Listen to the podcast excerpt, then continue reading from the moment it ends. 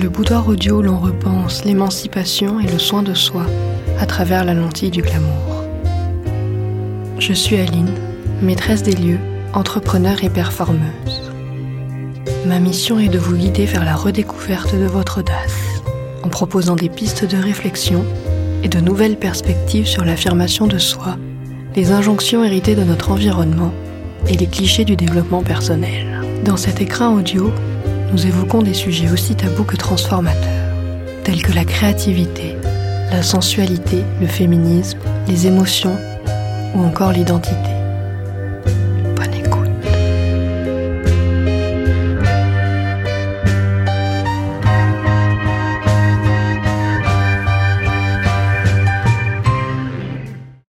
Quel est le lien entre un magazine féminin et le folklore écossais? Comptent en commun les courtisanes parisiennes du début du 19e et les sapeurs congolais d'aujourd'hui. C'est ce que je vous propose de découvrir dans l'épisode du jour. Dans cet épisode 1 du podcast, il est temps de poser les bases et de revenir sur la définition et l'histoire du glamour. Comme Glamazon Studies présente l'émancipation de soi par l'audace et par le glamour, il me paraît primordial de prendre le temps de se demander qu'est-ce que le glamour Aujourd'hui, glamour est un terme très subjectif, qui représente un je ne sais quoi difficile à préciser. C'est peut-être la coupe d'une robe, l'ambiance d'un lieu, l'attitude d'une personne ou encore le style d'un photographe. Il semblerait que nous ayons chacune notre définition de ce qui est glamour et de ce qu'il ne l'est pas, sans réellement avoir d'idée précise. Le glamour est un concept d'abord eurocentré, qui s'est ensuite transmis surtout grâce au soft power du cinéma hollywoodien et qui continue de se distiller aujourd'hui grâce aux médias, à l'art et aux réseaux sociaux.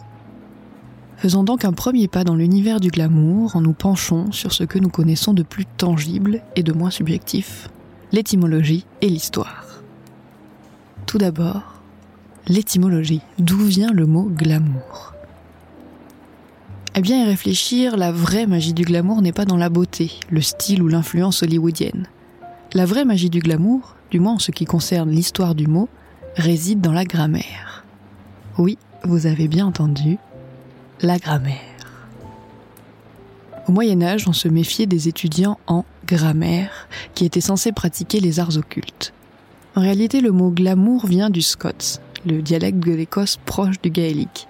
Au début des années 1700, les Écossais ont modifié la grammaire des mots anglais pour créer glamour ou glamour. Le terme anglais grammar devient alors glamour.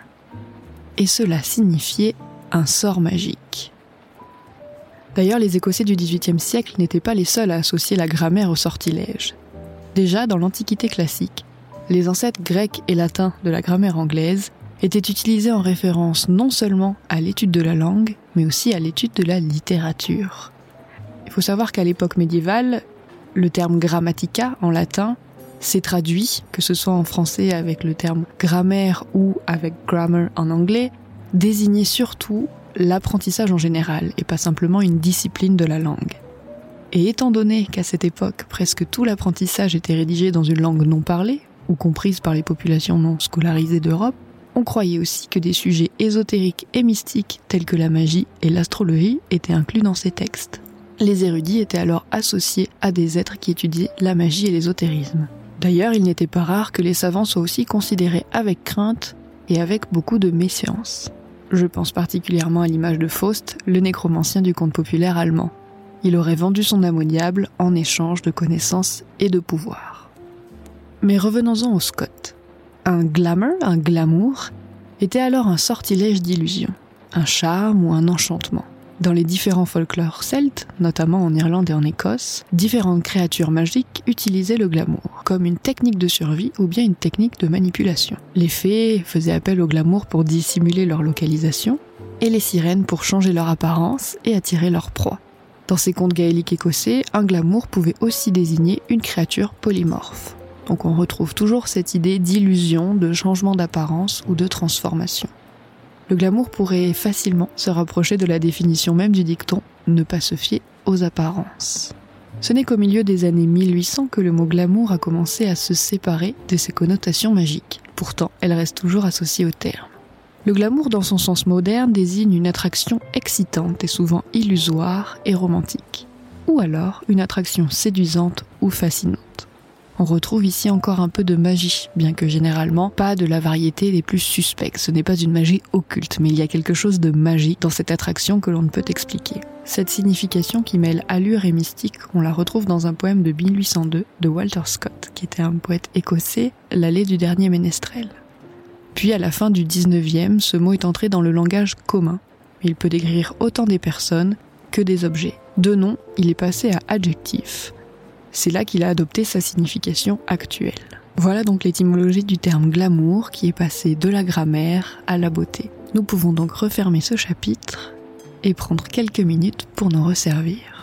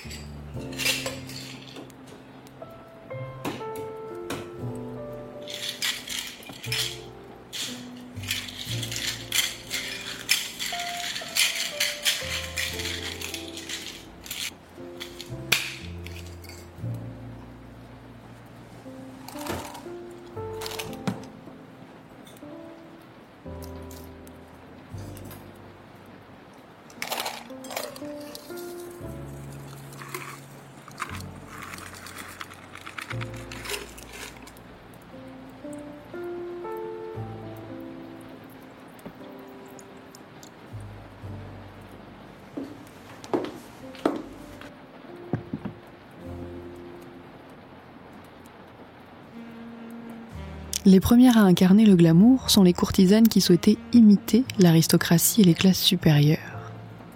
Bien plus qu'esthétique, l'objectif de leur tenue extravagante était davantage terre à terre. Le glamour était leur arme de survie pour pouvoir attirer des gentlemen riches et les fidéliser.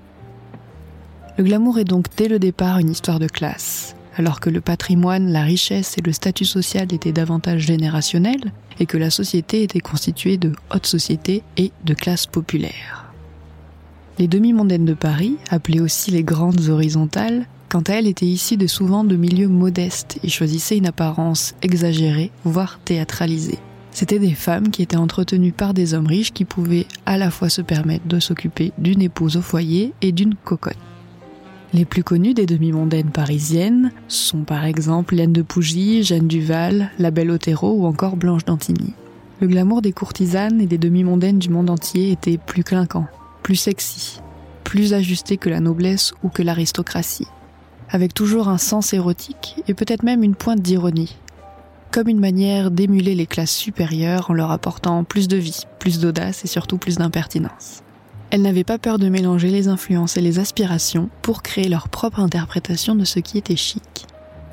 Puis, aux alentours des Trente Glorieuses, nous avons vu l'apparition de la classe moyenne. C'est une classe qui était capable de générer sa propre richesse. Grâce à ce nouveau pouvoir d'achat et à une société de consommation naissante, un segment de la société encore inconnu jusqu'alors exprime son envie de statut par ce qu'elle achète. On la retrouve par exemple dans les années 50 où on voit l'essor de la publicité et des techniques de marketing avec les grandes firmes de la Madison Avenue, les Mad Men. Cette classe moyenne capable de recréer cette idée de statut va vouloir aller chercher dans le glamour. On retrouve alors cette idée de reproduire sa propre interprétation du faste et du beau. C'est aussi en ce début de siècle que le cinéma hollywoodien entame son hégémonie mondiale. Ne bougez pas, je vais remettre une bûche dans l'âtre.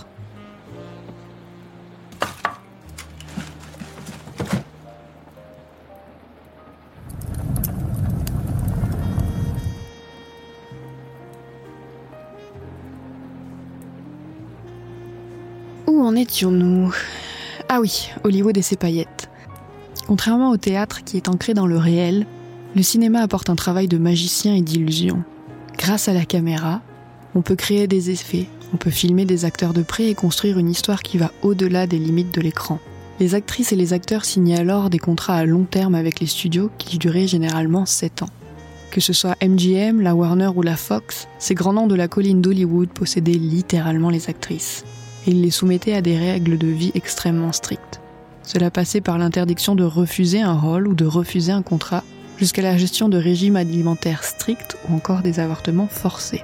Pourtant, malgré ces informations, nous gardons une image de glamour presque mystique de ces actrices du silver screen.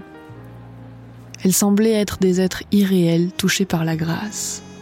D'ailleurs, la définition contemporaine du glamour fait souvent référence à cette beauté mystique de ces figures du 7e art américain, surtout durant l'âge d'or de l'old Hollywood. Pourtant, ce glamour qui a fait tant rêver d'enfants était finalement une stratégie de communication millimétrée et méticuleuse. Les jeunes filles qui tentaient leur chance étaient sélectionnées pour leur beauté et leur correspondance avec des archétypes, voire des stéréotypes que les studios recherchaient.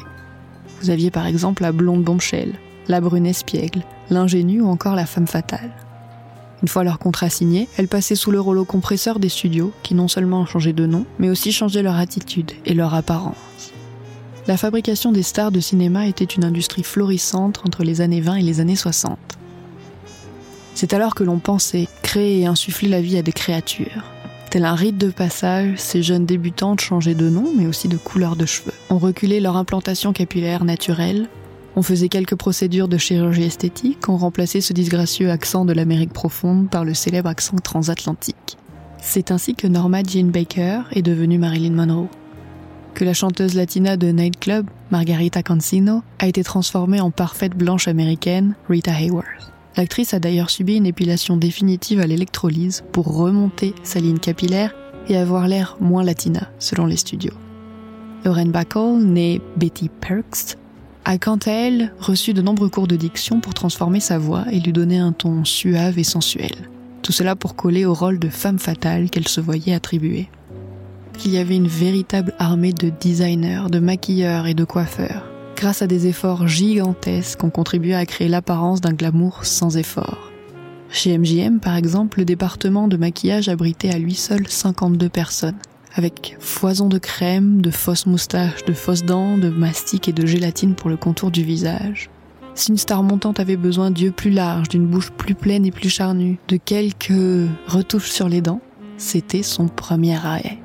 Le département maquillage. Les peelings cutanés étaient aussi très courants. Ils se pratiquaient au rayon ultraviolet et servaient à éliminer les taches de rousseur qui étaient disgracieuses à l'époque. Cette image parfaite, très contrôlée, ce glamour manufacturé, sortait aussi des studios et suivait les actrices lors des apparitions publiques, où tout était millimétré. Puis l'apparition des paparazzi a légèrement brisé le charme et aujourd'hui, les acteurs et les actrices ont beaucoup moins le contrôle de leur image.